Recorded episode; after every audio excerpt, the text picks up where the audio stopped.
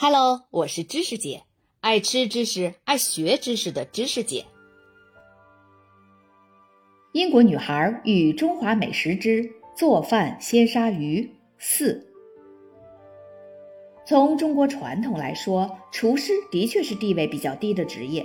按儒家的讲法，君子要有细致灵敏的味觉，对食物也要很讲究。但真正在烟火中忙碌的厨师职业，却属于那些没受过教育的大众。穷人家的男孩子才会去餐馆或私厨做学徒。很多时候，原因很简单：这些人家知道，只有做厨师才有不错的一日三餐。很多厨师都是文盲。技艺一代代的传下来都没有文字记载，也许从公元前四世纪儒学名家孟子的著述中能找到轻视厨师的根源。孟子认为脑力劳动和体力劳动是有根本区别的，所以他有句名言：“君子远庖厨。”但中国的历史书上也是能找出几位鼎鼎大名的厨师的。商朝传奇厨师伊尹。丰富的烹饪知识令君主商汤大为叹服，被任命为丞相。周朝又出了个大厨易牙，为齐桓公准备了一系列午夜大餐，很得欢心，在朝廷的仕途也是顺风顺水。关于他，有个相当阴暗的传说：因为齐桓公想要吃婴儿肉，易牙就把自己的儿子煮了，满足齐桓公的愿望。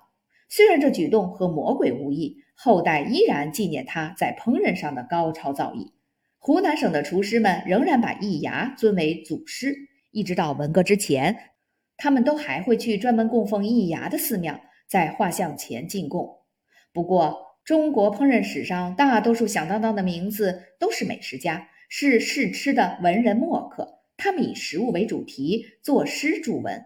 其中最著名的恐怕要数袁枚，十八世纪的散文家和诗人了。他很早就从朝廷的官位上隐退。余生都居住在今天的南京，他在那里买了块地，修了随园，布置十分浪漫雅致，还有很多精美的楼阁。众多著述中，袁枚留给子孙后代一本相当了不起的食谱，叫《随园食单》。他在书中记录了烹饪理论和技法，提了很多卫生和食材选择方面的建议，列出了自己在食物方面的禁忌偏好，写了哪些味道融在一起比较和谐。并且对菜单的设计也提点一二，他还记录了三百多道菜谱，从简单的炒菜到复杂的鸭肉菜肴。但袁枚很有可能一辈子都是十指不沾阳春水，他只是一名观察者，站在家中优秀私厨王小鱼的身后，尝菜、做笔记、问问题。袁枚本人也给予了这位为家中宴席增光添彩的厨师应有的尊重。王小鱼去世之后，他十分思念，在文集中为这位下人专门立传。这在一众比较传统的士大夫和上流社会人物传记中显得颇为扎眼。然而，两个半世纪以后，王小鱼这个名字淹没在历史的尘埃中，而袁枚却被那些对中国饮食文化感兴趣的人时时提起。别的著名美食家也有类似的经历，他们喜欢的菜都用他们的名字命名。但挥汗如雨做出这道菜的人却被毫不在意地遗忘了。宋代诗人苏东坡倒是个罕见的例外，他嗜吃猪肉，所以杭州有道名菜就叫东坡肉。但他也很喜欢亲自为发妻与最爱的小妾下厨烹鲜。不过，大多数情况下都是主人吃菜发表意见，而他们的厨师籍籍无名，守在火炉与菜板前如奴隶一般辛勤工作。改革开放后，中国技艺高超的大厨薪水相当可观。我认识的一位厨师，平时穿的是设计师品牌的衣服，有两辆车、两套房子，还投资了好些产业。假期都会去西藏那些很少有人踏足的荒野。厨师成为很有吸引力的职业，特别是还能有出国工作的机会。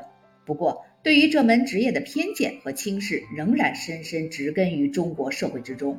我的导师之一，著述菜谱的广东大厨苏恩杰，一开始是一流的历史学家。他对烹饪感兴趣，并决定做这一行之后，不得不面对那些受过高等教育、富有而又讲究的朋友们的反对。一个好女孩就是不该做这种事啊！我自己的中国朋友们听我这个剑桥毕业生把做饺子的、卖豆腐的与知识分子放在一起讲，也都是一副疑惑不解的表情。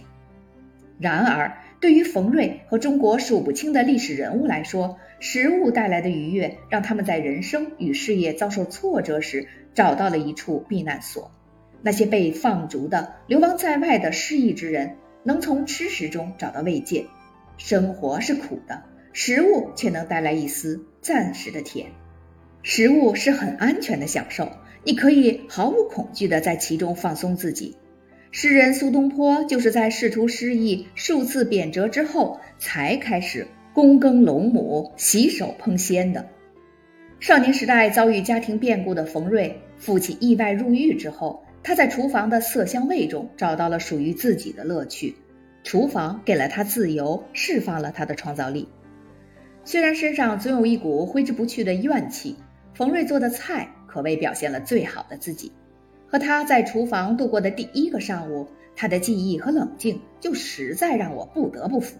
我站在他旁边，手里捧着笔记本，呼吸着厨房里弥漫着的香气。他往鸡汤里加了点新鲜的香菇，做了个简单的汤。花椒在锅里慢炒着，酥麻而干脆的香味扑鼻而来。鸡肉和猪肉在煮着，香味要温柔些，也十分安慰人心。如果您喜欢这个专辑，请您帮忙投出月票，并在节目下方长按点赞按钮，谢谢。